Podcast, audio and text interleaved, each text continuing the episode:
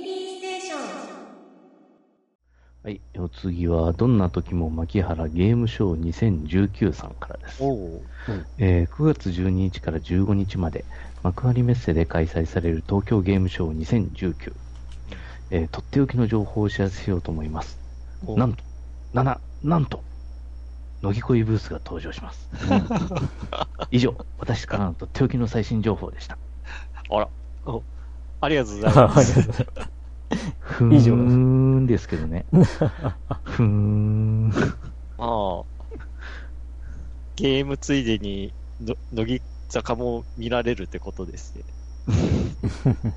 まあいいけど別に。うん。ゲームショー。がもう終わった後ですけども。うん。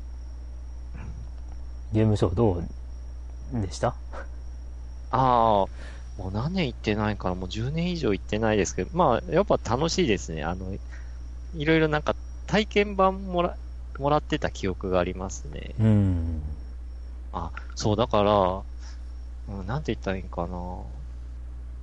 昔は、なんかま、今はもう普通にネットにつないで、なんか体験版とか普通にダウンロードとかできますけど、昔はそういうのなかったから、ゲームショー行って、あの、そのブースでなんか体験版もらって、なんか遊んでたっていううん。なんかまあ、あの当時は普通だったんだなーって今、ふと思い出しました。うん。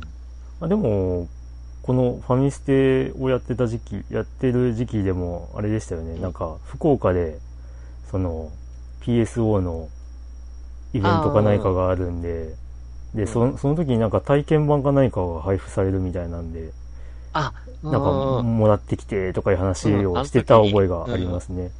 だからうんう。ん。まあ、十数年前、うん。この番組をやり始めた頃もまだ体験版をネットで配信とかっていうのは、あ、そうか。ん？だって、、でプレステ2プレステ2の時代ですもんね。うん。プレステ2ネットつなげられるのは、あの、やっとなんだっけあの、FF11? うん。うんうんうんで、やっとなんかオンラインゲームがなんかできるそうでしたよね。うんて。いう感じだったよな。特になんか別売りのなんか、なんかハードディスクユニット買わないとダメだったようんうんうんうんプレステ2。。だから、この、この番組の第0回うん。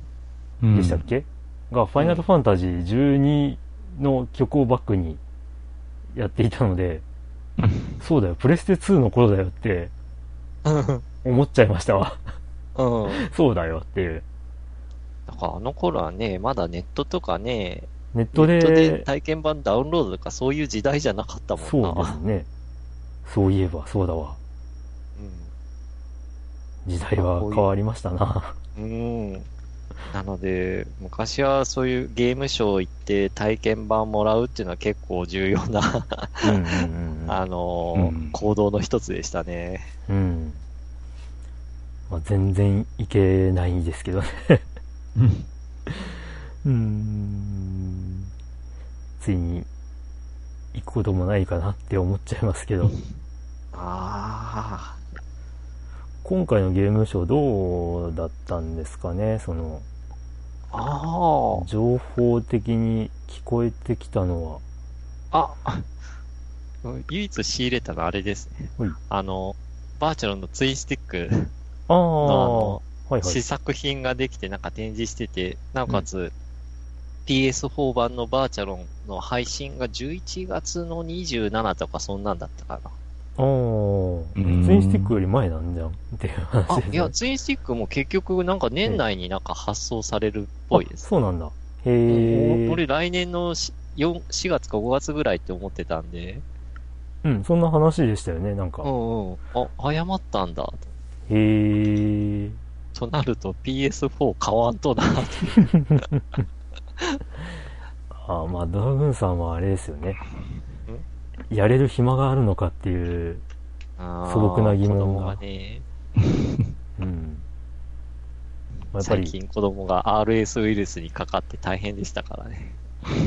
おおいや、やっぱ、あれですねん？あの、お子さんをあやすのに、ツインスティックを持たせると。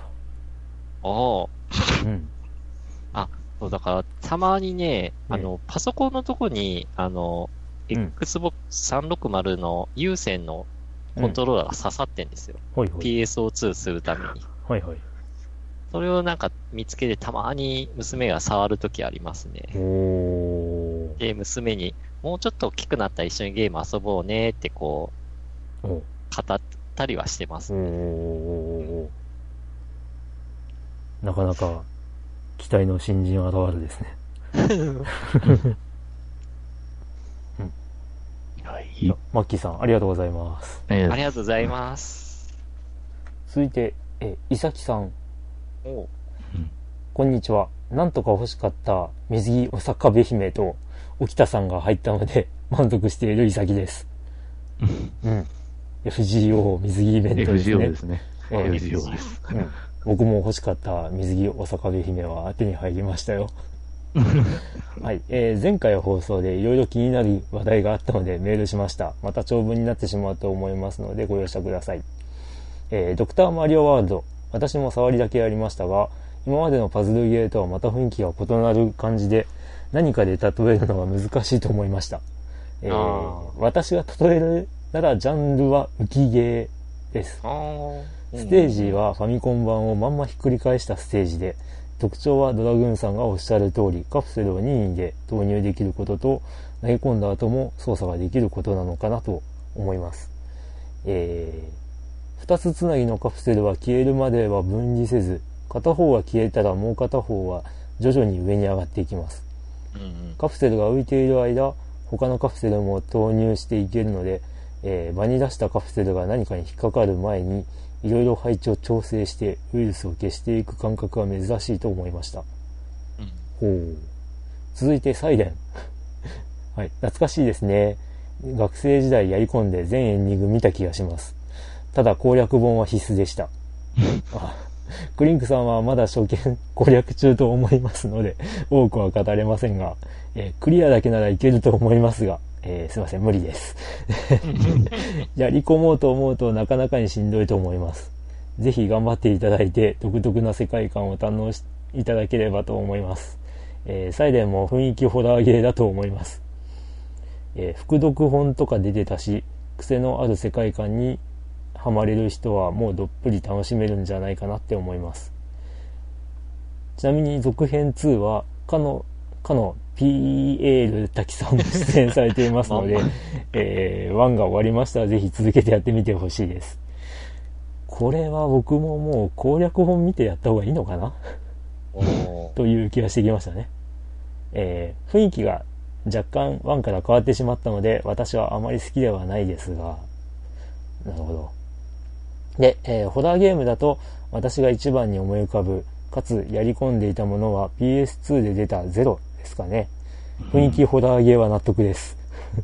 うん、個人的にお化け屋敷疑似体験ツールだと思います。うんうん私は赤い蝶も姿勢の声も楽しかったので割と好きなシリーズです特に3作目の姿勢の声は1作目の主人公も出て,、えー出てくれるし可愛いし、えーまたやりたくなってきました、えーレトロゲームでホラーか分かりませんが似たようなアドベンチャーではフファミコンで出ていたマニアックマンションが面白かったです。えある屋敷にさらわれたガールフレンドを助けに複数いる友人から2人を連れて攻略するゲームなんですが選ぶ友人で攻略パターンが変わっていくのがファミコンにしては斬新だなと思います。3人を切り替えながら進めるんですが選択ミスしてしまうと屋敷の外に墓がおもむろに立つのもシュールで怖かったです。クリンクさん未プレイでしたら一度やってみてください。情報なしプレイも楽しいと思います まだ語り足りないのですが、こんなところで、えーこれからも配信楽しみにしています。では失礼しました。ということで、ありがとうございます。ありがとうございます。なるほど。あうん。あ、あ、そうだ。ドクターマリオワールドで一個、そういえば思い出した補足がありました。おい。あの、ステージに投入できるカプセルの数が決まってるんですよ、ステージごとに。はははは。その数のうちにうん。消してしまわないといけないっていうゲームなんですね。そうそう。ははは。なのでそ。その数、と投入できるカプセル全部使い切っちゃうと、もうゲームオーバーっていうシステムがあったのを、ちょっと補足でうん。しました。はい、はい、はい。なるほど。うんうん。うーん、浮きゲーらしいですよ。うん。なるほど。確かに浮きゲーっていう表現いいな。うん。あの時、はいね、上りゲーとか言ってましたけど。なるほどどうもなんかそ、この浮き、うん浮くっていう、あのうん、ー、ボキャブラリーが出てこなかったですね。で、まあ、サイレンですね。うん。あの、クリアだけならいけると思いますが、っていうのが、どうもクリアに必須なアイテムが、もう本当に、え、なんでそのとこにあんのっていうのを見てしまった以上は、ちょっとこれは無理だなって思ったんでですね。うんうん。だから多分、そうですね。その、やっぱり、攻略本を見て楽しむゲームもあるんだろうなと。思いますわ。うん。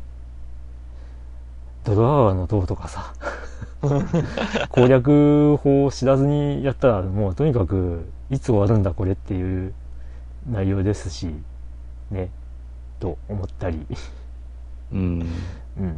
そうなると、まあだから、僕はやっぱりね、最初に攻略情報なしでやってみて、どうしても無理だなって思ったやつは、まあ攻略情報を見て、もう、まあ割り切ってしまって、もう見ながらやるっていうのが正しい選択なのかもしれないですね。うん。うん。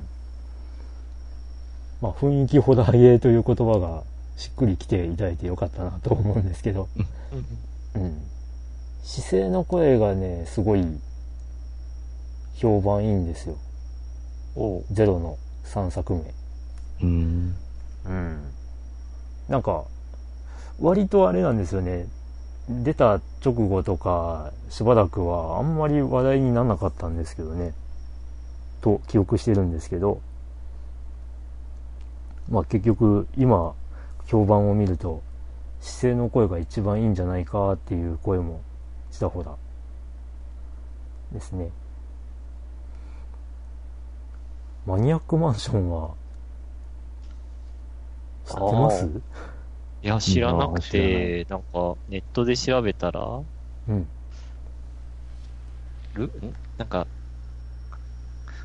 ル、ルーカスフィルムが作ったとかなんか書いてたような。あ、そうなんですね。へへえ。あれ？じゃ、じゃなかったっけ？えーと、マニアックジャレコななんだ。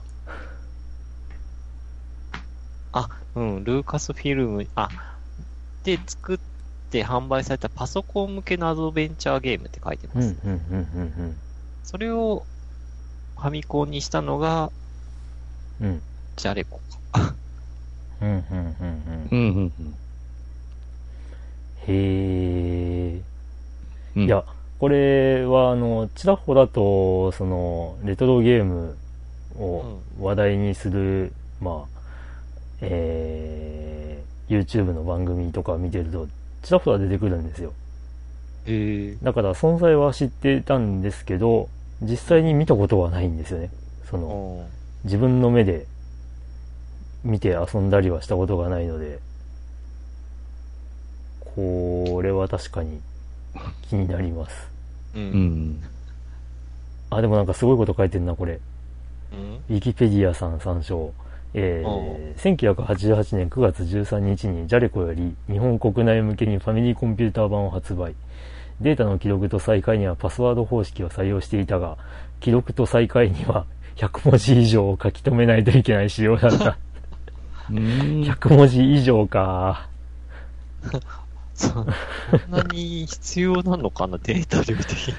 いやー、だってね、お便りの中にもあった、登場人物何人かの中から2人選んで、ああ。三人でいろんな組み合わせがあるからか。うん。で、それもね、多分、こう、フラグとかもあるでしょうから、あそれらを全部、ね、うん。ちゃんとーセーブしようと思ったら、そんだけの情報量になっちゃう。パスワードでやろうと思うとなるってことでしょうね。ああ。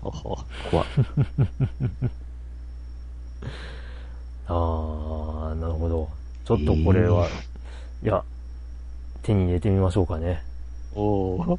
ああ、そうなんああ、そうそう。自分もね、なんかその、サイレンとかで似たようなホラーゲームをなんかいつかやったような気がするなって思ってたら、うん。プレステ時代のね、あの、エコーナイトっていうゲームだった。おー、はいはいはいはい。うん。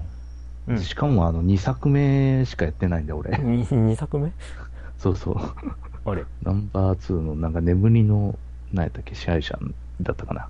なんかそういう、うん、2, ほうほう作目しかやってない。で、うん。あの、エコナイトはその結局その亡霊を成仏させていくっていうね、うんうん。ミッションのゲームでして、まあその、や、やりようによっては、あの、あの、絶対これはダメで、その、絶対もうこれをやってしまうと、成仏できない亡霊が何人もとか そういうパターンもあるんだけど、ほほだけど、トゥルーエンドを見るためには、全部の亡霊を成仏させて、ー。うん。なんか、ある特殊なとこに行かないといけないとか、そういう風なほう条件があったはず。うん。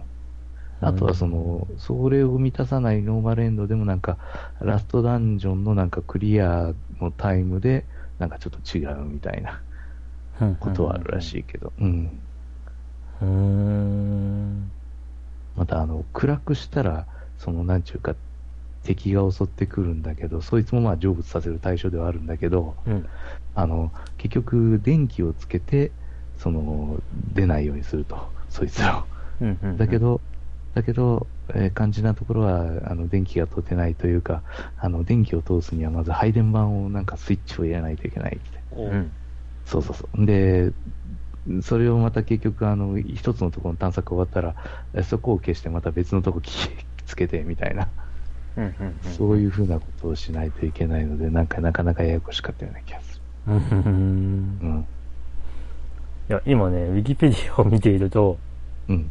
エコーナイト1はまあ、ね、まあいろいろこう、説明があるわけなんですけど、まあそれは、まあ、いいとして、その、エコーナイト2の説明うん。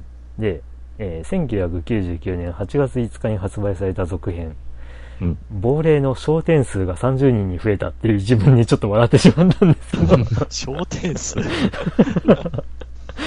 まあまあ成仏させる、ね、あの、対象が30人以上ってことなわけね。うんあ、さん30人か。30人になったってことみたいで、そうそう。この焦点数っていう書き方が 面白かったなと思って。まあ、焦点っちゃ焦点だけど。うん。ああ、いや、確かにプレステ1の頃ってこういう、こんな感じのゲームはまあ、うん、本当に多く出たなっていう気がするんですよね。うん、だから、前回その、僕があの、ホラーゲームかなっていうのをこうかき集めてみたら、うちに20本ぐらいしかない、うん。30本か、30本しかないって言って、それが、まあ、意外と少ないなって思ったのは、本当にこういう、エコーナイトとかも、こう、うん。頭にはあって、持ってないなっていうのがあって、うん。っていうことで、まあ言ったことでもあったんですけど、まあこの 3D 世界で探索する系のゲームと、あともう一方ではあれですよね、ビジュアル、サウンドノベルか。サウンドノベル形式がすごい多かった気もするなと思って。えー、スーパーファミコンからありましたけど、魔女たちの眠りとか、うん。うん。えー、ザクロの、あなんだっけ？ザクロの港うん。とかうんうん。ね、そういうのも、まあ、ゴロゴロ出てたなと思って。確かに。ああ、いろいろあったな、ほんと。あの辺もね、お話、アドベンチャーゲー好きなんで、うん、いずれやってみたいなとは思うんですけどね。魔女たちの眠りか、あれホラーやったな、確かに。ホラーだね、あれ。うん。うん。ああ、夜光虫とか、そこら辺か。そうそうそうそはう。ね、タイトルは知ってるけど、で、サウンドノベルだって知ってるけどやってないっていうゲーム多いんだよね。はい。ということで、えー、伊崎さんありがとうございます。あはい、ありがとうごありがとうございます。ざいます。続いて、サマルワタリさん。うん。えー、ファミステの皆様、こんにちは。サマルワタリです。前回放送のファミコンの BGM に歌詞をつけた歌の存在のお話を聞いていて、最初に思い出したのは、ボコスカウォーズの BGM に合わせた歌詞でした。うんそうでしたでね。、まあ、うん。で、ちょっと歌詞書い、歌書いてるんですけど、ちょっと、はい。はい。どんなてます。感じで、あ、うん。進め進め者ども邪魔な奴を蹴散らし進め敵の城へオーゴレスを倒すのだっていうねおーまあえこれ本当に有名でしたねすっかり忘れてましたがー、そうですよね。前回出てこなかったですよね。はい えー、記憶では歌詞が説明書に書かれていたと、うん、書かれていた思うので、えー、メーカー公式だったのでしょうか。ゲームは難しくてクリアできませんでしたが、点々点。はいえー、あとは、ドルアーガの塔のメイン BGM で、こんなのがありましたね。はい。これ、わかる？いくら丼が食べたかったな。いやでもそうでもないかな。ウニ丼が食べたかったな。イカ略って感じですね。ああ、あのー、初音ミクが歌ってて有名になったんですけど、あ、そっか、俺それで聞いたことあったのか。なんか聞いたことある歌詞だなと。はい。ああ、なるほど。ですよ。えー、ネットとかない時代だったのに、なぜか、過去多分、全国的に知られていたのが不思議でした。ああ、一番好きなのは昔からあったんでしょうね。で、それが、初音ミクをきっかけにで、有名にな歌わせったのかな？てみたら、もっと有名になったのか。うん えー一番好きなのはドラクエ2のラブソング探してですね。確かこれを歌っている、えー、牧野アンナをゲーム中で探すというキャンペーンをやっていたと思います。えペルポイで街の歌姫アンナに話しかけて音楽が変わった時は、ああ、パスワードの時の音だとちょっと感動ししてしま、していました。そういえばこの、そういえばキャンペーンの商品は何だったのでしょうか？それでは皆様お元気でまたお便りします。ということでありがとうございます。はい。ありがとうございます。おーキャンペキャンペーンうん、いや、確かにこう探すっていうのを聞いた覚えがありますね。ーン。あ、本当？へえ。うん。うん。で、えっと、うん。あとですね、うん。うんボコスカウォーズの歌詞、まあちょっと説明書を僕持ってなかったのでわかんないんですけど、おーえっ、と、当時、あれです、あの、ファミ通に広告が載ってて、それに書いてました。ほうほうこの歌詞。あ、歌詞が。はい。見開きで、えまあ、あ、の、発売がアスキーだったんで、うん。あの、ファミ通というかファミコン通信当時は、アスキー発売だったので、うん。まあ、すごい宣伝も力が入ってたんでしょうけど、うん。それで、デカデカとパッケージの絵が載ってて、見開きで。で、その歌詞が載ってるっていう、そういうのを記憶してます。ちなみに、ずいぶん昔にボコスカウォーズの話題はしたとは思うんですけど、うんうん。してたね。えーうん、難しくてクリアできませんでしたってことですが、まあ、あの、説明書をよく読むと、意外とクリアできるんじゃないかなという。お？いや、あの、話題にしたんですけど、あの、僕が説明書ないままやって、その最後の敵の城みたいなところに行ったんですよ。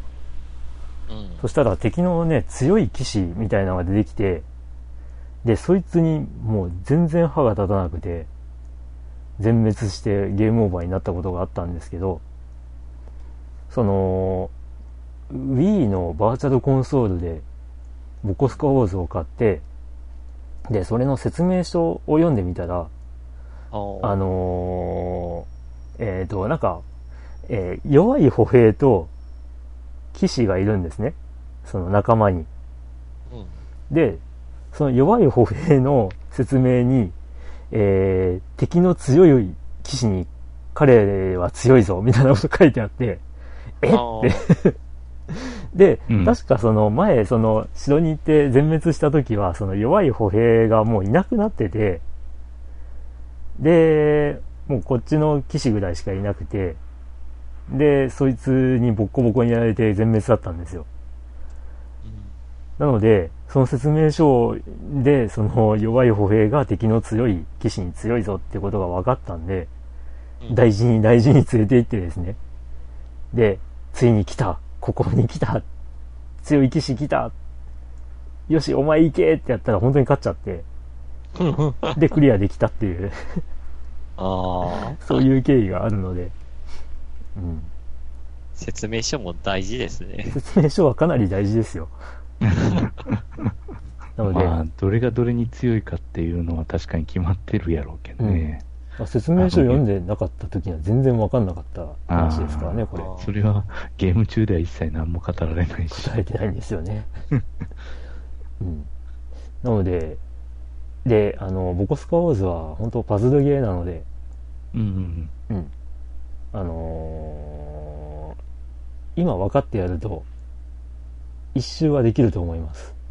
おう二周目にちょっと敵の罠が増えたりするので、う んちょっとそこめんどくさいなっていう、うんはい。ってな感じです。はい。ありがとうございます。はい、ありがとうごございます。す。続いても、ええサマルワタリさんですね。あ、本当だ。あ、はい。僕は読みましょう。ファミステの皆様、こんにちは。サマルワタリです。久しぶりなので2通目出してしまいました。えー前回クリンクさんが言っていた、久々にプレイしたら下手になっていた案件で思い出しました。去年、過去2018年の11月頃だったと思いますが、乙女デュースやりたいから Xbox 360を買いたいと投稿した件の続きです。あいや、これね、あの、本体の、こう、どれを買えばいいのかっていうのを答えるのが遅くなって申し訳なかったんですけどね。えで、本体の系統を調べてみると、なんとなくこんな感じでした。えー壊れやすいことで有名な一番最初の無印版。えー本体の大きさは同じで、基板を改良したエリート系。えー本体を小さくしてハードディスクを内蔵した Xbox 360S。で、最終型番の Xbox 360E。えー本当はさ Xbox 360E が欲しかったのですが、全然売っていないので、Xbox 360S を購入しました。ブックオフで7000円くらいだったかと思います。完品だったのですぐに遊べました。えー早速プレイしたのはアウトラン2です。旧 Xbox のソフトです。ちゃんと動いたのは感動でしたが、画面の車の数が増えるとちょっと処理落ちしてました。えーしばらくプレイして、あれ？こんなに難しかったっけ？あれ？難易度イージーでも結構ギリギリなんだけど、旧 Xbox では簡単に全コースクリアしていたのに、きっと画面の処理落ちの影響に違いないと思いましたが、えーもちろん関係ありませんでした。気を取り直して、乙女デュースゴージャスをプレイ。シューティング好きだし、グラディウスも大好きだし。え、今なんで会えた？敵の弾は来てた？いや、コンティニューあるからクリアはできるけど、こ、これがどうかなのか。ということで、えーキネクトを買いました。え？え？と飛ぶな。前にゲームセンターにあったダンスレボリューションをやってみましたが、難しい。でも、ナイト・オブ・ファイヤーを踊れた時は結構楽しかったですよ。ただ、2、3メートルくらい離れないといけないので、遊ぶ時はいろいろ物を移動させないといけないのが面倒ですが、あ今は360の安いソフトを買いまくっています。えー多分今は50本くらいはあるかと。ーおお。過去、前回 PSP ソフトを買いまくっている方がいましたね。えー PS3 と同じソフトが出ていたりしますが、PS3 より安いんです。えーシューティングはプレミアがついて高いですが、過去、怒首領蜂大往生とか。おーあ、もちろん、シュタインズゲートは買いましたよ。えー、線形拘束も、比翼恋理も揃えました。だって、108円で買えたんだもの。ですね。Xbox 360って結構いいゲーム機だと思います。ゲームをハードディスクに取り込めるので、ディスク音も気にならなくなります。今が安くて買いなのかもしれませんね。次回のゲーム対象に Xbox 360のゲーム入るかなそれでは皆様お元気で。ということで、ありがとうございます。はい。ありがとうございます。うんおそうですね、360のソフトは確かに、今、ーうん。お安い。え、あのープレステ3とこう、バルチで出てても360の方が安いってこと？うーん、うん、まあそうですね。まあ、ちょっとした理由もあるんですけど、おあのーまあ、皆さん覚えてはないかもしれないんですけど、えー、あのー完全版商法という言葉がありまして、ああ、お分かりいただけますでしょうか？後から追加で買ってダウンロードするっていう？まず、360版が出まして、うん。で、後で、プレステ3で追加要素などが加ああ。わって、ああ、は完全版っていうのがね、あ。それで値当時あったんです出るのか。わ。わだからまあ360のソフトを買うよりうんプ。レステ3で買った方がいいやっていうああ、ことがねなるほどね。某バンなんちゃらさんとかからがよく出てましたね。あはい。うん。まあ、まあ、いいです。うん。360のソフト50本ってすごいなって思って、うちにどんだけあるって思ったら、まあギリ52本でした。うん。はっきり言うと、まだ実はそんな、自分も持ってる中で、あんまりプレイしてないようなのもあるな。ああ。ほんと、Xbox 系はね、あの、ほんとね、あの、テストドライブ、うんアンリミテッドのためにあったと言ってもいいような感じ。いや、素晴らしいな。素晴らしい。うん。うん。1も2も結構やり、まあ、2はちょっとあれだったけど、まあ、あの、すべ、ての道埋めるぐらいにはね、遊んだから、そうね。あれは本当に程よい操作感覚うん、そうそうそう。でよリ。リアルっちゅうわけでも実はないんだけど、ううん、ん。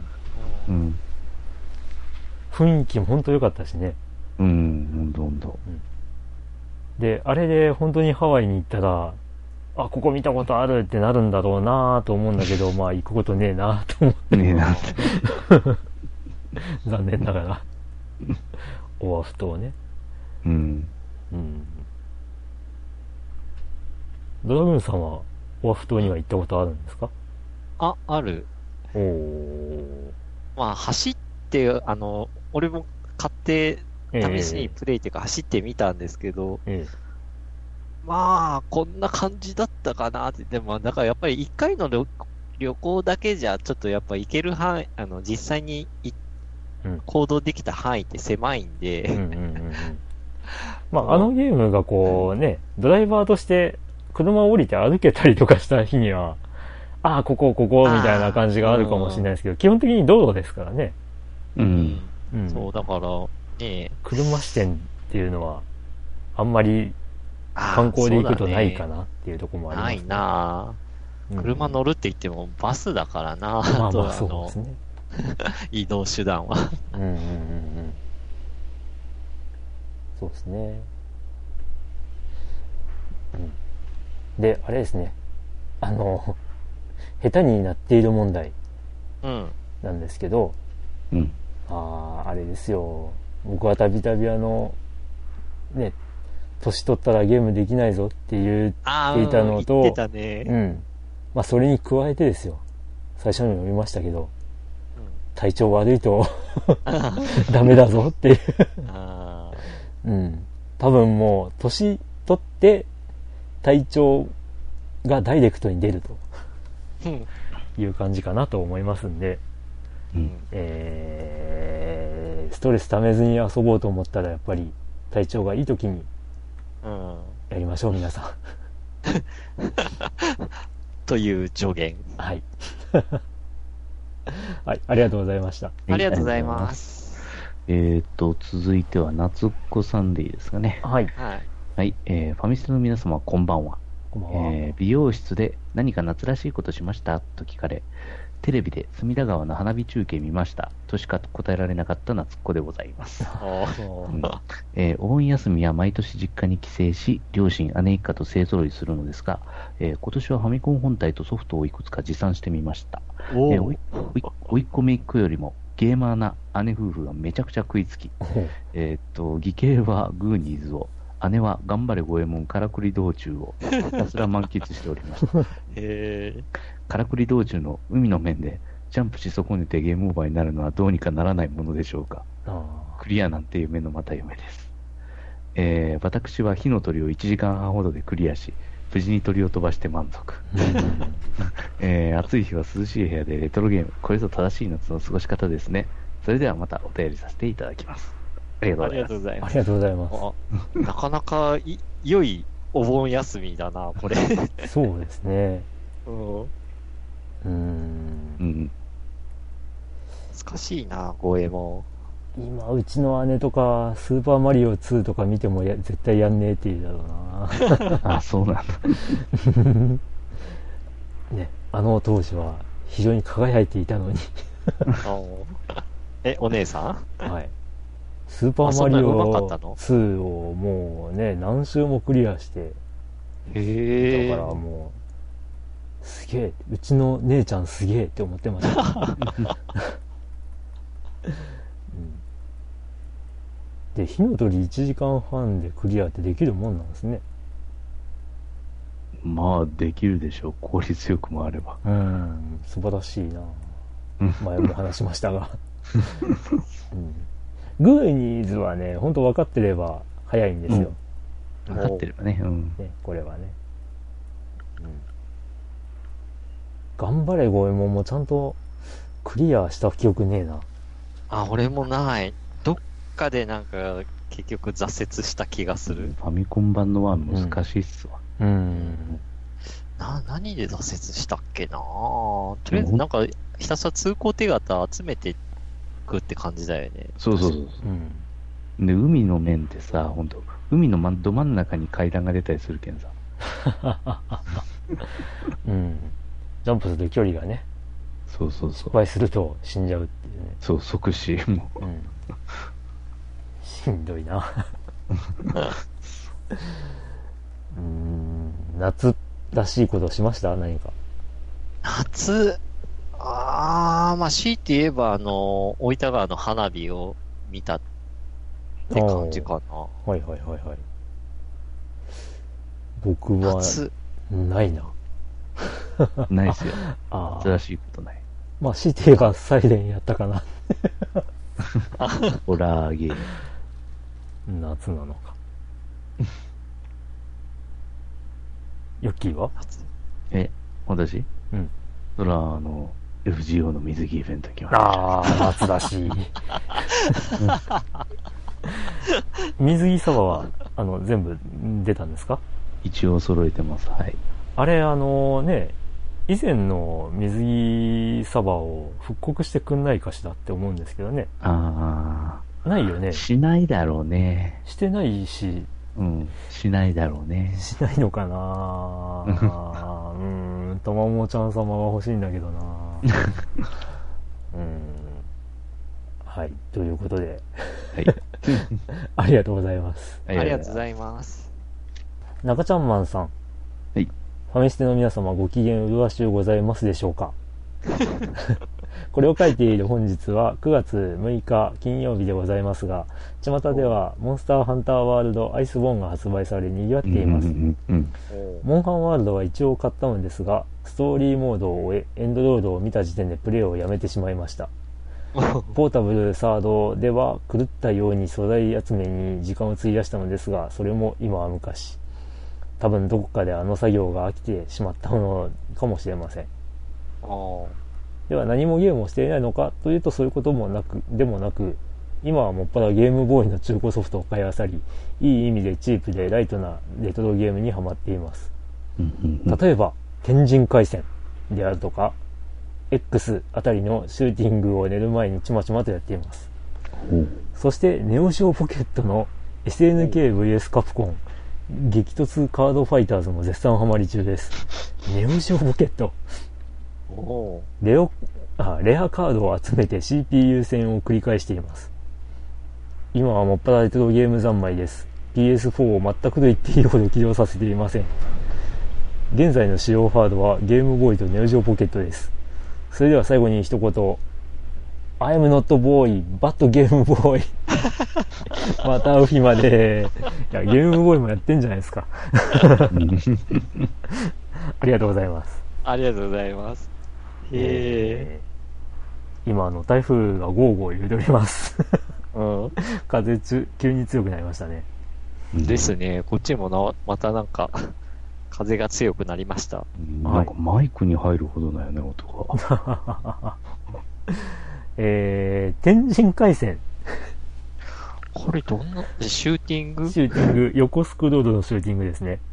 おーへーなるほどいやー、いいな。天神回線僕、ちょっと、この間買おうかなって、ま、な迷ったんですよ。買っときゃよかったな。うん天神回線。えー、和風、横スクロール、シューティングというべきですかね。あー、えーこれシューティングなんだ？はい。X って、知らないなって思ったら、あの、今検索して画面というか写真、パッケージの写真とか見たら、あ、知ってるわって思いました、これ。え？やったことないけど。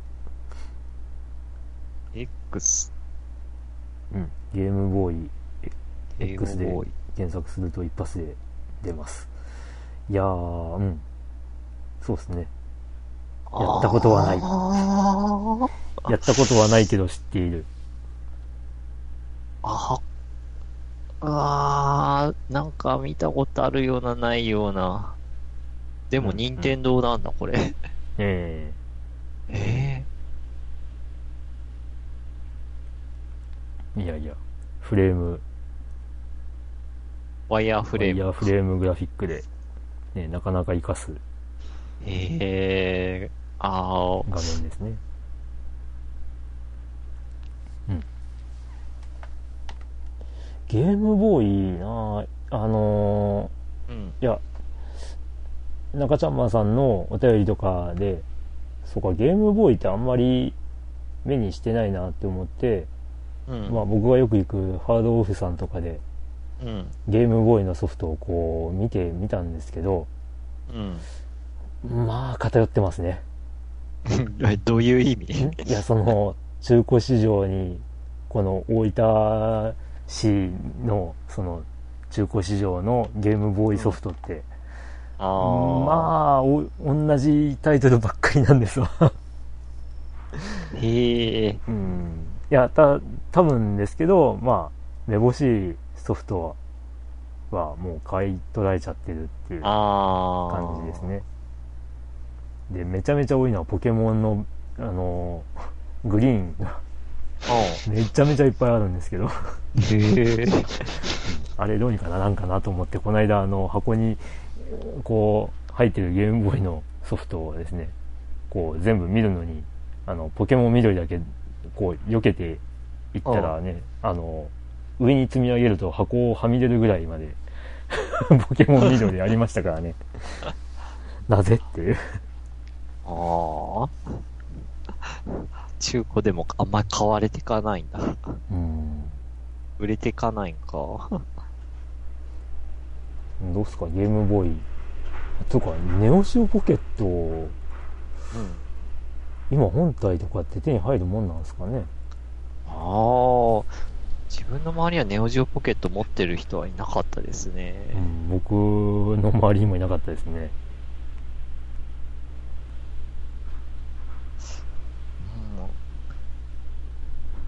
うんワンダースワンも持ってる人なんか見や見かけたことないな。ああ、ないなぁ ヨッキーは？ん？知り合いというか友達とか、ネオジオポケットを持っていた人とか、ない。ない。う。うんん。うん。ワンダースワンは？うーん、ちょっと記憶にはないな、あったような気もするけおど。うん。なので逆に中古ショップでもなんか手に入りづらそうな携帯ハードなのかな。あん、見た覚えがないですね。うん。ワンダースワンは一時期ゴロゴロあったんですけど、今ないんですよね。あ、本当？うん。誰かが買い取っていっているのかわかんないですけど。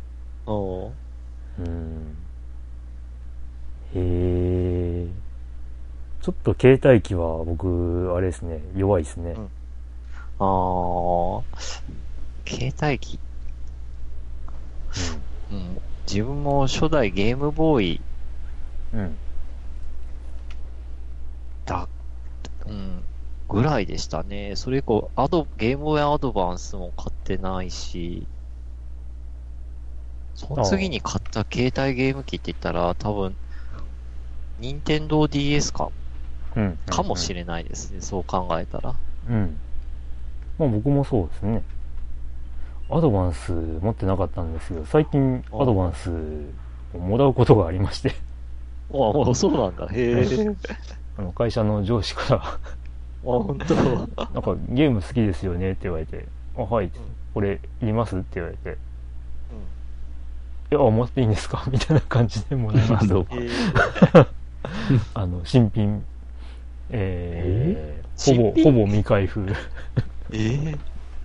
なので、もう、ほぼ未開封のまま置いてます。おー、結構貴重だね、そう考えると。うん、かもしれないですね。はい。いや、そうか。ネオジオポケットとか、ワンダースワン、そういった意味では、本体見かけたら手に入れておいた方がいいかもしれない。ああれかな、中ちゃんマンさん、関関西に住んでるそうですねはい。あっちだと、やっぱ中古ショップ、なんかそういう、なんか、手に入りやすいのかな、大分に比べたら。ああ、まあ、それもあるでしょうね。うん。あと、SNK な、うん、SNK の、うんまあ、お膝元というか、あれ、あれ、あれ、大阪はカプコンじゃなかったっけ？カプコンもそうなんですけど、SNK もそうじゃなかったっすっけ？あれ ?SNK、あー、ごめんなさい。僕、なんか、SNK はなんか東京ってイメージだったんですけど、東京ってああ、わかんないですよ、わかんないですよ。あ、やっぱり SNK は本社所所在地、大阪府。あ、そうなんだ。うんえー、じゃあカプコンも SNK も関西なんだ。そうですね。えカプコンは関西だっちゅうのは、うんまあわからんでもないけど、うん。SNK も新そうなんですよ新。日本企画。うんうんうん正式な名前、新日本企画って聞いたときになんか、ちょっとプロレス団体っぽいなって思った記憶がありますけど。新日本プロレスプ。ロレスですね。はい。まあ、いいな。そういう、あの、手に入る、手に入りやすい環境っていいな。うん羨ましいですね。羨ましい。はい。あちゃんなかさん、ありがとうございます。ありがとうございます。さて、続いて、この、この手やるよ。えー、きましょうか。はい。マキモンタさん、はい。巻物だ。こんにちは。あなたの人生に何も変化をもたらさない、クイズマキオネア、クイズマキオネア、司会のマキモンタです。今回の回答者は大分県からお越しのドラグーンさんです。応援席にお友達のクリンクさんがいらしています。それでは問題。9月8日、アップライドで抽選1名、4999円過去税抜きで売られたゲーム本体は ?A、任天堂スイッチ B、PS4 C、ファミコン D、セガサターンライフライン使いますか ?50-50 使います。それでは正解を2つに絞ります。A、任天堂スイッチ D、セガサターンこれはドラグーンさんが言うべきかな？A、うーん、ファイナルアンサー？いや、ファイナルアンサーはこっちが、ファイナルさん、ファイナルさん。ファイナルアンサーはい。ででーん。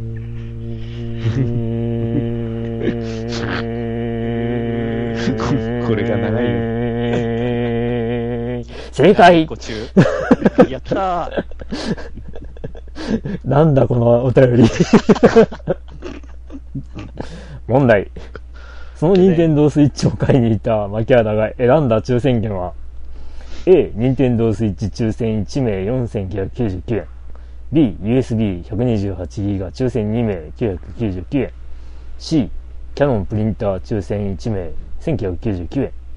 D、外付けハードディスク 2TB 抽選1名999円。E21.5 型ディスプレイ抽選1名4999円。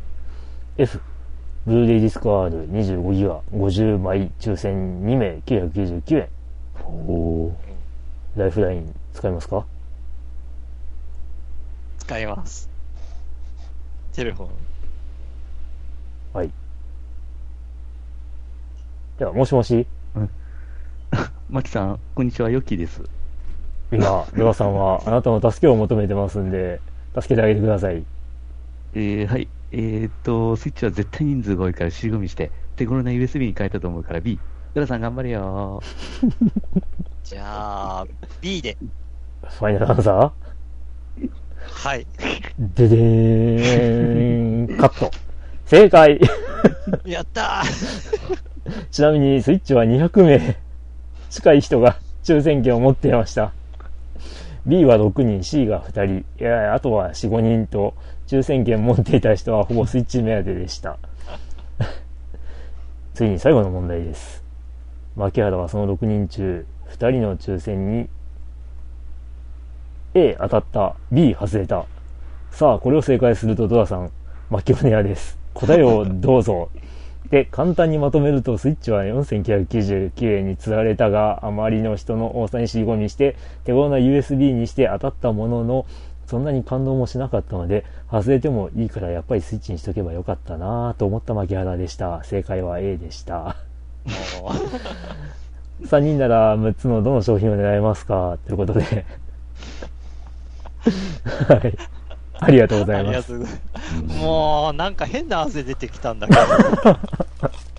128ギガでも999円か。まあ、まあでもこれ、そう安くもないっていうか、今、ほんとここら辺の価格ものすごい安くなってきてるよね。うんうんうんうん普通に。というか、そもそも聞いてる人たちは、アプライドって何っていうとこからまず入っていかないといけない気がするんだけど。いきなりアップライドって出てくるけど、アップライドって何みたいな。アップライドって、どうなあ、の全国に、あ、全国まではいかないか。今でも、まあ、チェーン、パソ、パソコンショップのチェーン店って言えばいいんかな？そうですかね。うん。まあ、パソコン専門店うん。ですよね。うん。アプライド株式会社。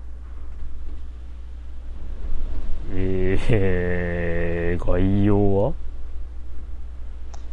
そもそもどこの県にある、どこ、ど、いくつぐらいあるんかな？どうなんでしょうね。う。ん。めちゃめちゃ外ゴーゴー言ってるんですけど。うん。すごいな。アプライド株式会社か。うん。本社所在地、福岡県、福岡市。うんおああ、まあ、全国には出てますよ。ーああ、点在はしてるのね。九州17、四国3、中国6、近畿7、東海7、北陸2うん、関東3とあ、意外とあるな。45拠点。そうね。確かに、うんまあ、西日本中心ではあるけど。うんうんうんうん。というで、お店です。うんうんで、そこのお店が毎週、週末か、うんに、あのーなんか客寄せのために、なんかうんこう、まあ、抽選制度をやってるんですね。うん。うん。で、本来なら高い商品がなんか格安で手に入るよっていうイベントをやってると。うん。それに牧原さんが行ったとうん。いうお話です。簡単に言っちゃえばね。うん。でもまあ、この、このお便りのノリはまさにね、あの、この番組の、こう、モデルというか、ああ、の、ピコピコパスカルという、そうですね。大分ローカルの、えーラジオ番組に近いノリなんですけども、うん。うん。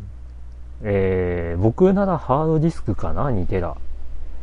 999円僕はもう、競争率高いですけども、スイッチが欲しいです。おー。うんうん。おで、ヨッキーは。あ。ヨッキーは？ーうーん、スイッチ、いや、スイッチは嫌な。かといって、モニターもちょっとなんかサイズが微妙だしな。うんちょっとちっちゃいよね、21.5型って。キャノンのプリンターは何なのかがあれですね。不明なのでものし次第ものによるかな。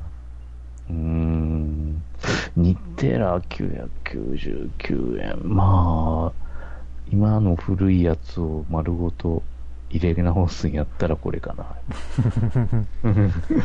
かなり古くなってきてて、もうそろそろやばいってところやし、バックアップが欲しい、ほんと。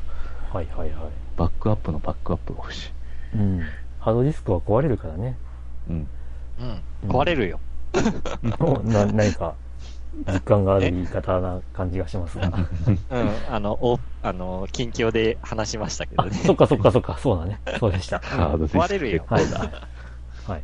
という、えー、ミリオネア風お便りいただ きました。巻きマキモンタさん、ありがとうございました。ありがとうございます。はい。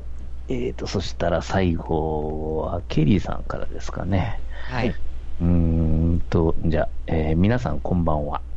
えーここ数日、ドラクエウォークをプレイしています。お。えーポケモン GO 以来の位置情報ゲームをプレイしています。えーうんゴールが見えず、キリがない。パケット代がかさむ。うんバッテリーの減りが早くなり、いろいろと困る。などの理由により、ある程度プレイして燃え尽きました。ドラクエウォークを数日プレイしてもう燃え尽きそうになっています。プレイしていて辛くなっています。それはレベル上げです。うんなかなかレベルが上がらず、ひたすら雑魚モンスターと戦っています。都合よくヒットポイントマジックパワーが回復できず、もう少し弱いモンスターと戦戦いたくっても、パーティーのレベル相当の強さのモンスターしかフィールドに現れないので、しばらくするとアイテム不足、マジックパワー不足で回復できない状態になってしまいます。レベル上げがさらに時間を要するようになって苦痛になっています。うん。キリがいいところで終わろうと思ってしまっています。個人的にはポケモン GO の方が面白いなと思っています。皆さん、プレイされましたか？ではまたメールしますね。というところで。ありがとうごあざいます。りがとうございます。ということで、我々やってないわけですけど。やってないですけど、なんか、ネガティブなことしか書いてない。いやー、まあ、なんかいろいろ話回り、なんかネットの話見てると、やっぱ課金要素が結構大きいとかなんか書いてああ、て、そうなんですね。なんかよくよく考えたら、ああ、確かにポケモン GO 課金は課金でもガチャではないなぁと。うんうんうん。あのあ、そっか、買えるの、装備がガチャなのか、ドラクエ。そう、ドラクエの方は。それはやばいかも。まあ、なかなか楽しいと言ってる人も見かけはしたんですけどね。うん。うんなので、ポケモン GO はそういえば確かにガチャじゃないな。普通になんかボール買ったり、なんか便利にになるるアイテムを買うっていう、そう考えると結構良心的な課金っていうか、なんか課金だなぁと。うんそういうものをガチャでやるっちゅうのはね、その有料ガチャか。うん。まあだから、あんまりそういう要素をね、やってしまうと、うーんっていう感じ。結局あの、艦隊コレクションもそうやけど、肝心のところは別にその、なんちゅうか、金がかからないところですよね。あうんうんのうん、船を建造するって言っても。まあ確かにランダムなんだけど、ある程度。その、そ、そ、どういう、なんちゅうか材料を使うかによって、うん。どういうものが出てくるかっていうのは違ってくるけど、別にそんな材料はそのゲーム中であのいくらでも調達できるし、あー向かってね、うんうん。あ、もちろん課金要素もあるけれども、別に買わなくても、ううんんうんだからそういうところで別にお金を使わせる要素にはなってないんだけど、うーん、そっかーっていう感じやな。うん。まあでもあの世界的にね、あのこのえーっと、世界ではあの英語ではこれあのガチャのことルートボックスって言うんですけど、うんあの、ルートボックスはね、やっぱあの、厳しくなってるというか、世界で見ると。うん。あ、そうなんだ。うんやっぱりあの、結局あの、うんまあ、言ってみれば博打なわけですよね。だからね、やっぱその、やっぱその人をはまらせて金を出させるということはどうなのかと。う、やっぱりあれになってきてて、うん。その、おねえ、あの、街中に賭博屋があるようなね、日本みたいな国とか、まだその特殊なわけでして、うん。で、こういうふうな、あの、そういうのがない、まあ、あの、賭博場はあるけれども、あの、入るにはね、あの、きちっとしたというか、ある程度の条件が必要な国ね、そういうふうな国の方が、まあ、まあ、まあ、やっぱ多いわけですけれども、それでいて、こういうふうな、その、博打要素のある、うん。えーものは、えーどうなんかな、ちゅう。うん、やっぱ、えー下手するとやっぱ、ハマってから金の再現なく突っ込んじゃうちゅう人はやっぱいるみたいでですね。こうん。れはどうも人間が人間である限り、どうもそれは避けて通れない問題の、えー気がしますが、まあ、とにかくあの結構やっぱあの海外ではですね、特に欧米では、あのこのルートボックスってやつはもうだんだんおそらくはもう全面禁止の方向に向かってへたなという、ええあれがありますね。うーん。知らなかった。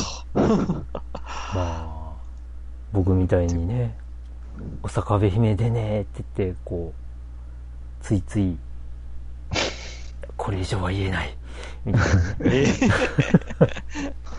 その、使っちゃいけないお金を使ってね、うん、うん。っていうケースになるとちょっとやばいよねっていう。あうんあ。うん。課金してガチャ回す。あまあ、それがね、実際に、こう、本当に出ないとかね。あ。うん。うん。まあ、ね、ヨッキー先生やってますが、まあ僕もややってますけどね、えー、まあ某 F なんちゃらのね、あのーまあなんちゃらさんとかね、うん、出ないと嘆く人が、もう、多かったわけですよ。うんおうん。いや、そりゃさ、あの、確率の問題だからうん、確かにあの、回せば回すほど出やすくはなるんだけど、じゃあそこまでにいくら使えばいいのって話ですよね。うん。うん。まあ、本当に、ね、まあ、それがあの、今回のイベントみたいに、ね、いわゆるボックスガチャって言われるやつうんとか、まあ、ふ普通にそのお店に、の店頭にあったガチャガチャとかは、うんこう、中にあと何個あるとか、そういうのが、ああ。決まってるわけですよね。だからそれが、まあ、あの、全部ね、取り切れば、まあ、当然、その中に入ってますよっていうのは手に入るだろうっていう予想はできるんだけども、うん。あの、それが一切、その、確約されていないっていうのが、まあね、いわ、今、いわゆる、ね、課金ガチャという存在のほとんどなわけで、うん。だから結局ねのところ、あの、パチンコとかも全部そうなんですけど、うん。あの、完全確率抽選って言ってから何回やっても確率同じですからね。うん。うん。だから、ね、その、10%ですよって言ったところで、うんじゃあ10回やったら必ず出るかっつったら、うん。毎回10%だから、うん。10回やれば絶対出るとは限らない限らん。ういん。うね。うん絶対出るとは限らないどころか、約3分の1は10回やっても出ないですよ。うん。うん。だからね。うん。だからそこを、こうね、あの、何万出したのになんで出ねえんだよっていううん。人も当然出ては来るわけですよね。うん。あうん。まあ。あ罪なシステ。ムだな確かにそこはうん確かにそこは問題あるなぁとはうん思いますね。まあだからやっぱりその、アコギな金の稼ぎ方ではあるよね。うん。それをどこまで認めるか、合法として認めるかという問題がやっぱりあって、うん。まあ何年か前に、あの、グラブルで問題になりましたもんね。コンプガチャ。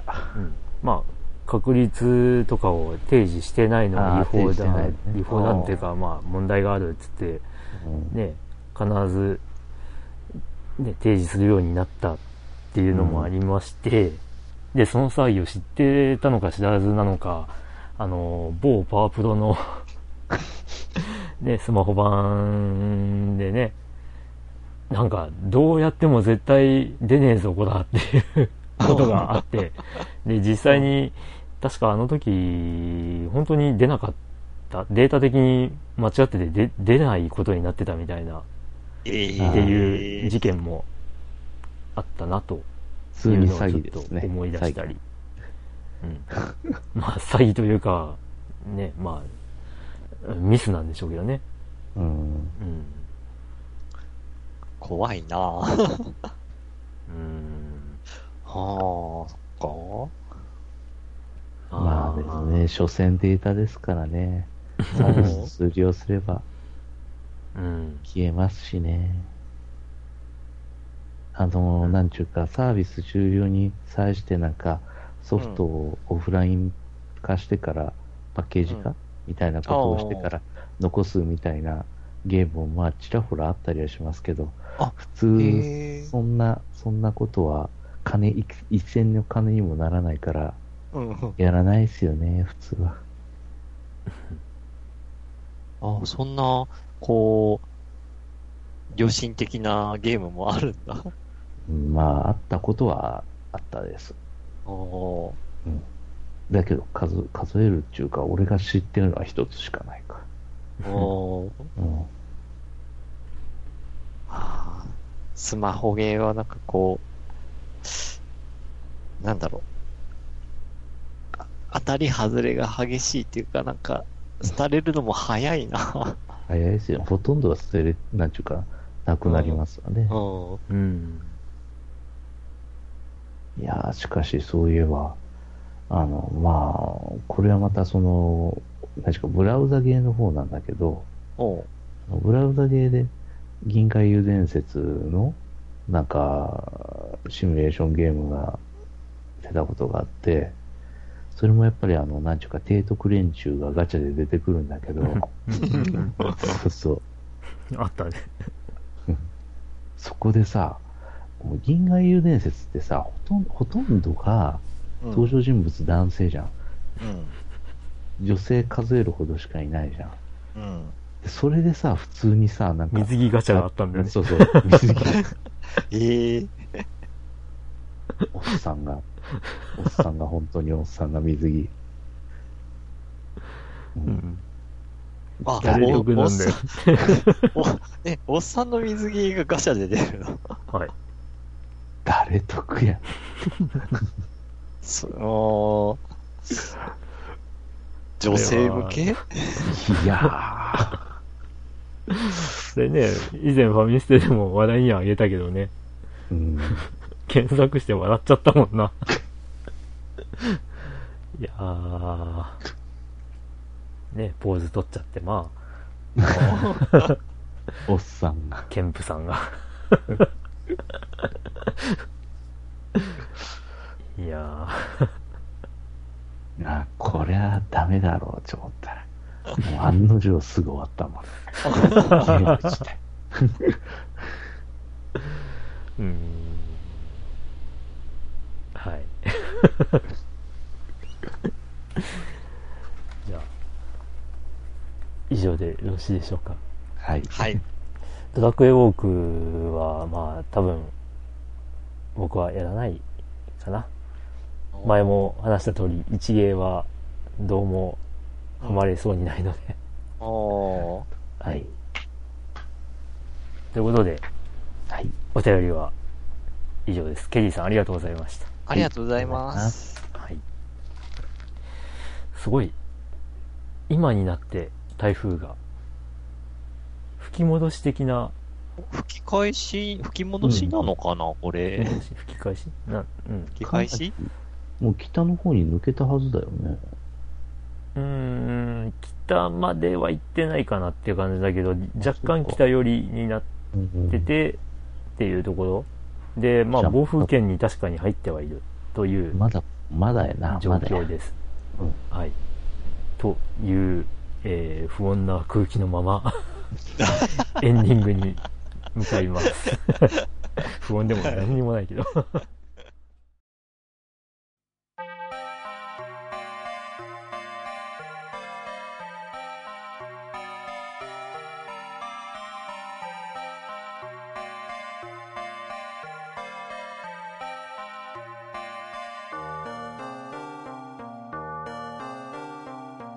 はい、エンディング。はーい、お疲れ様です。お疲れ様です。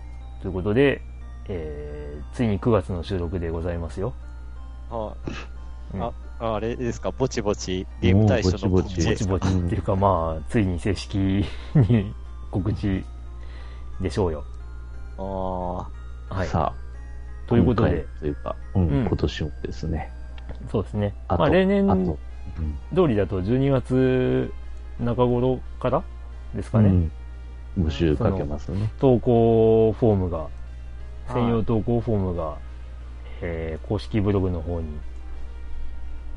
登場しますので、ーそこからご投票いただくということになります。そうですね。できればそっちからやっていただけるとありがたいと。はい。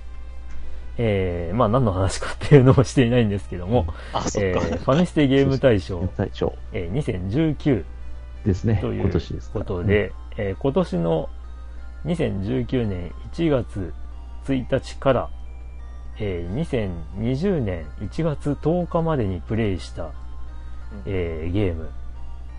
発売したゲームではなくて、プレイしたゲームうんで、えーあなたの中でのトップ3を決めていただいて、で、えーまあ、専用投稿フォームができた後ですが、ご投稿いただければという、そういう、えーファミリーステーションを聞いていただいていただいている皆様、まあ、ファミリーステーション関係者による、えーこの2019年の間で、どのゲームが一番面白かったかを決めるというのを、そうそう。えー毎年恒例で、そうですねというか、。むしろファミステの本体はこっちなんじゃないだろうかという、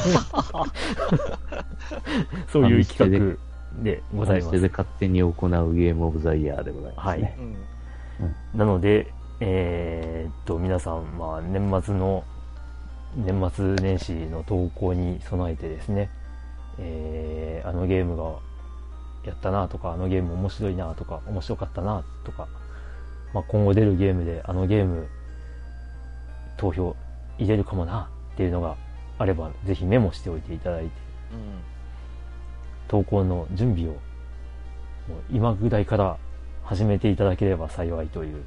うんはい。そうですね。なんか、投票した後に思い出すパターンっていうのがちらほらあるみたいな。あありますね。ありますね。いつだったか、スト4か何かを僕入れるの忘れてたみたいな感じのことがありましたからね。ああ。うん。ということにならないように今からメモっとくといいかなっていう。僕はもう何年か前から、その、ゲームをプレイする、した記憶をするためだけに手帳を買ってますからね。ああ。ゲーム用手帳みたいなの。あ、じゃあもう本当に手書きなんだ。手書きですよ。ええ。だからあのね、近況報告の時にそれを見ながら話してたりとかあするわけなあ。んですけど。自分はなんかエバーノートに書いたりしてますね。ほううんうん。はい。ということで。で、あのーまあ、初めてこの情報を耳にした方はなんじゃらほいという感じなんでしょうけど、えー、まあ、前回のゲーム対象会とかを聞いていただければ、うん。どんな感じかなっていうのがお分かりいただけるとは思うんですけども、うんで、まあ、恒例のプレゼントは今年もああるんでしょうか？この場ではとりあえずは、お、未定ということで、はい。はい。ということになっております。うん。なので、まあ、実際にランキングにすると面白いなっていうのがうん最大の、えーうんまあ、ポイントということでもありますんで、はい。ええまあ、みんなで作る、まあ、ファミステリスナー、ファミステ関係者で作るゲーム、まあ、頂点は誰に、などのゲームになるのかと、うん。うん、その予想するのも楽しいと思いますんで、まあ、ぜひ、そうですね。うん。まあ、だいたい1月末に収録が行われると思うんですけど、うん。うん。そのゲーム対象会ですね。まあ、それに向けて、いろいろああだこうだと想像していただくのも楽しいと思いますので、ぜひご参加いただければと思います。はい。はい。まあ、なんせ、9、10、うん、11と、まあ、いろんなゲームが、注目ゲームが出る予定もありますので、うん。それらがまた絡んでくるという可能性もありますし、うん、どうでしょうね。ああ、俺はプレステ4買わんとな。バーチャロンが出るから、あついに。ついに。あ、満を持して。うん。で、来年あれねトローラーが。うん、来年になってプレステ5が出るという。やっぱ来年出るんかねいや、今の感じだと出ないかなっていう出ないやろ。感出して。出してどうするってとこもあるし。うん。まあなんかあれですね、プレステ5、まあ噂上ではですけど、うん。なんかプレステ4の、まあ、強化版みたいな印象が強いっぽいですね。となると、プレステ4のゲームも遊べるかもって感じなのかな。今のところそのプレステ5だろうって言われているそのデモ映像みたいなのが、ほプレステ4のソフトを使って、まあ、プレステ4では、プレステ4では、ロード時間はこんな感じだったんだけど、プレステ5だとこんなに早いですよとか、うんうんうん。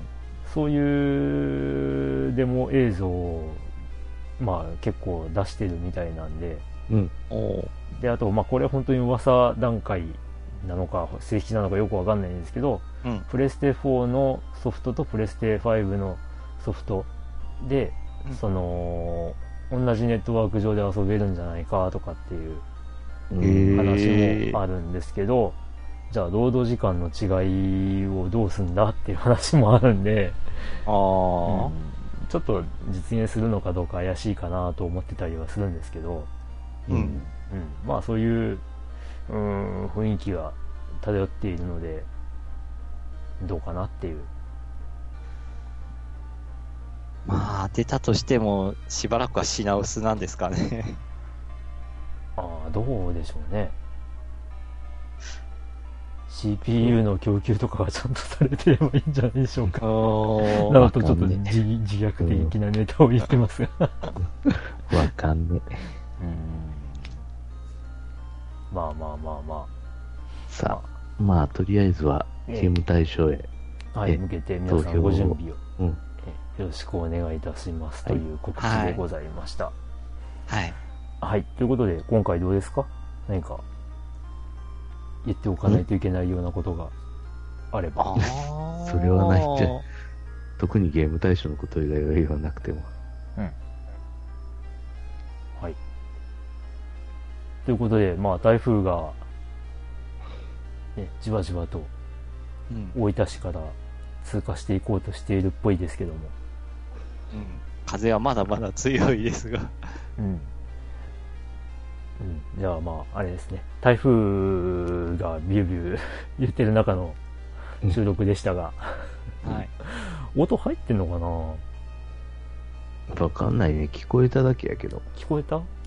うん。その、イヤホンから。うん。あ、じゃあ入ってるかもね。まあ、前回あんまり聞こえなかったんですけどね。うん。まあ、僕の、あのー使ってるマイクが結構環境音ひどいので、なんか、クリンクの方からかな？なんかスズムシっぽいのがなんか聞こえてきたような気あ、がしたけど。はいはいはい。うちです。これだ、あそうなんだこれ、これだ、これだあ。今今なってる。おーこえーそっちそんな風強くないの？そしたら。いや、風強いですよ。あ、強い？うん。の割にはスズムシの方がよく聞こえるんだけど。ああ。いや、でも今、今泣いてないんですけど、あ、本当。はい、さっき、なんかスズムシのような声が聞こえるんだけどって話題に上がった途端にな泣きましたからね。お まさに噂をすればですけど。うん。か。ええ。まあ、とりあえず、どんな風になってるかは編集してみないとわかんないですが。ああ、まあそうですね。はい。うんはい。ということで、えーっと、そうですね。また、あの、次回、10月いつに収録になるかわかんないですけど、うん。うん。ということで、えー、だいぶもう夜夜も更けてまいりましたので、はい、ここだでお開きということで、はい、お疲れ様でございました。はい、お疲れ様でございました。では皆さん、次回まで。次回まで。さようなら。